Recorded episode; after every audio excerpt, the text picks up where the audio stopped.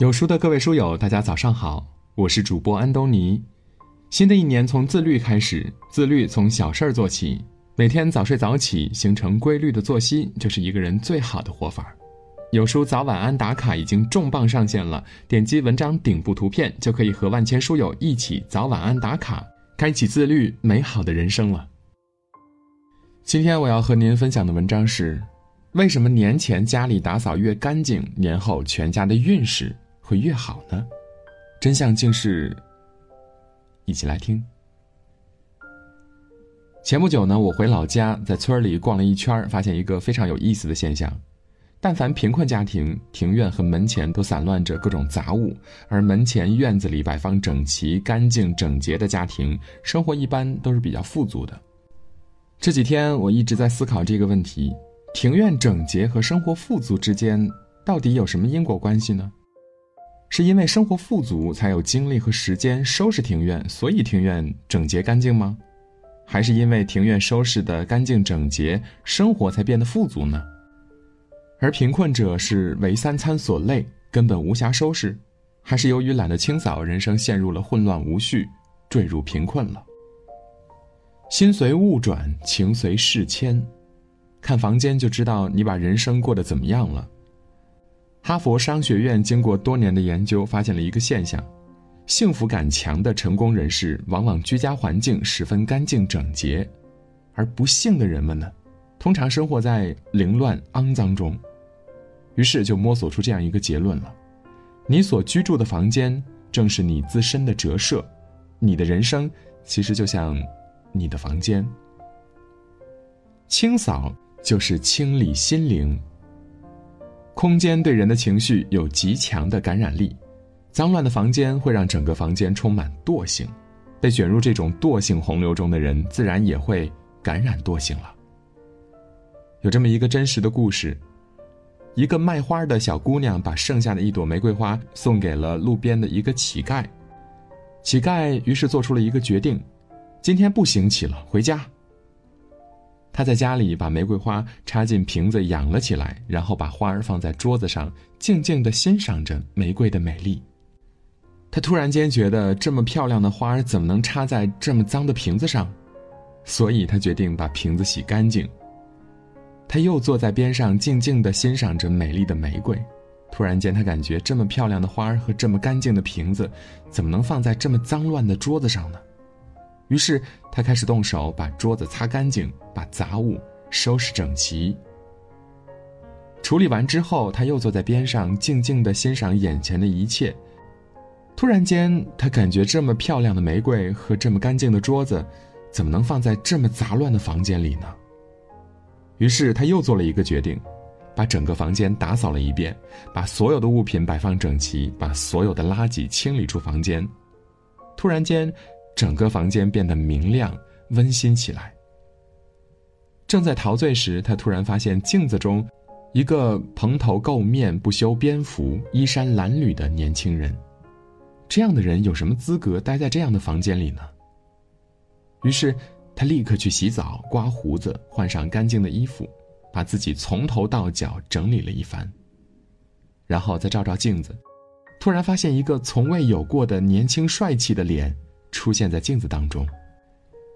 这时候，他的灵魂瞬间觉醒了，他突然间觉得自己很不错。他当下立刻做出一个人生中最重要的决定：第二天不再当乞丐，而是去找工作。随着他的不懈努力，他慢慢脱离了贫困，成为了一个小老板。清扫真有这么大的魔力吗？的确。清扫看似一场简单的体力劳作，实则内蕴深沉的人生智慧。脏乱差的环境代表着内心负能量的堆积，让环境变清爽，情绪能量得以自然流通，心情愉悦，棘手的事情往往迎刃而解。清扫家就是清理心灵，家里的脏乱也带来思想的脏乱，清扫家就等同于清扫大脑中的垃圾，智慧。自然会增长的。一个人的家里往往藏着最真实的自己。一个人活得好不好，他的家早已给出了答案。黎明即起，洒扫庭除。其实，让生活变得井井有条、干净整洁，并没有你想的那么困难。你需要的就是一份扫除力。扫除力就是通过扫除产生的魔力，不仅包含外在的打扫房间，使之变整洁，还包括内心的自省，从而塑造良性的心理磁场，有助解决烦恼，成就事业。打扫的过程呢，就是处理、选择阳气的过程，是你与环境的互动。整洁的环境明显显示你的逻辑性和条理性。所以，朱子家训开篇就告诫子孙了：黎明即起，洒扫庭除，要内外整洁。这样看似朴素简单的文字，凝结着中国古人治家的智慧。从我记事儿起，我母亲每天都是黎明即起，洒扫庭除，洒扫好了房屋庭院，天才蒙蒙亮。如今我每次休假回老家，发现屋里庭院都是干干净净、整整洁洁的。我每早起床，发现房屋早已清扫拖洗干净了，甚至两百多平米庭院的大理石地板还用水冲洗过呢。我留意到母亲每次进屋都换鞋。在我们老家农村，大家根本没这个习惯，于是我就提醒母亲：“您进屋不要换鞋，这样别人都不敢来我们家了。”母亲说：“这我晓得，我很注意，一旦有人来，我都不换鞋的。”母亲不仅把房屋清扫得干净整洁，把自己也收拾得干净清爽，每天洗澡洗发，衣服也是一天一换。当一个人养成了好的习惯，拥有了一个清洁的空间，生命的质量也会不断的提高的。所以，八十多岁的母亲干净整洁，腰板笔直，精神矍铄，神清气爽，根本看不出一点点老年人的木气。当你不断清理家，你内在堵塞的地方就会越来越通畅了，顺溜了，轻松了，爱和感恩就流进来了。断舍离，扔扔扔。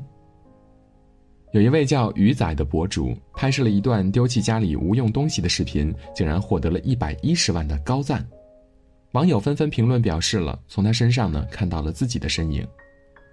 鱼仔本来只是感到家里的空间越来越小，所以想来一次杂物清理，没想到开始清理之后才发现，竟像搬家一样隆重，东西真的是太太太多了。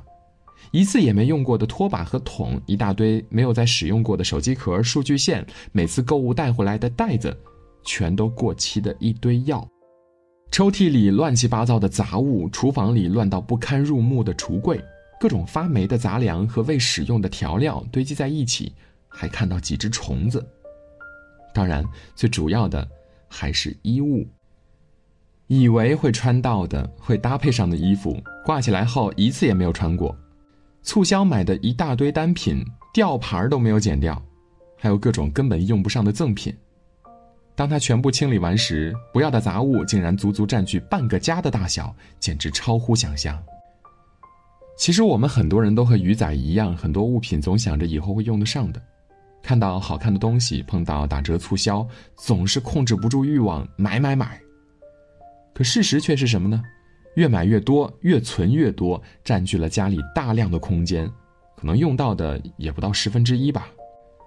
而且多余的物品反而成了生活的拖累，繁重的压得人喘不过气儿来。我们丢弃生活中那不重要的百分之九十，剩下的百分之十会让我们收获更多。需要断舍离的东西往往就三类：不需要的、不合适的、不愉快的。我们居住空间的东西可能超过一半是忘却物，就是连存在本身都被忘记了的东西，其中很多呢都是你不需要的，只是你以为会用得着。还有很多是不合适的，不合适的衣服，不合脚的鞋子。不愉快的是很多人反而容易忽视的。什么是不愉快的呢？比如每次用的不舒心的，早点扔了才能换新的，让自己开心的。断舍离并不是单纯的处理杂物、抛掉废物，而是在充满闭塞感的人生长河里唤醒流通。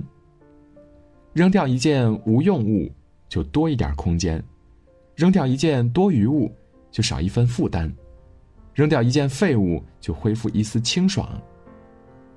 每个人都需要断舍离的，处理掉不重要的东西，才能还自己一片清净之地，才能让我们有所突破和成长。古人说：“扫地，扫地，扫心地；不扫心地，扫何地？”扫除时一并扫去自己的贪嗔痴慢疑等种种坏习气，让心灵恢复干净、纯粹、快乐。愿我们的家里都能窗明几净，鲜花盛开，流传着高雅家风，洋溢着欢声笑语，一家人齐齐整整，其乐融融。也许，这就是生活最美的样子吧。今天的文章就到这里。在这个碎片化的时代，你有多久没有读完一本书了？长按扫描文末的二维码，在有书公众号菜单免费领取五十二本好书，每天有主播读给你听。如果你喜欢今天的文章，记得在文章的末尾点个再看，或者把文章分享至朋友圈，让更多的朋友和有书一起成长。我是安东尼，明天清晨我依旧在有书等你。早安。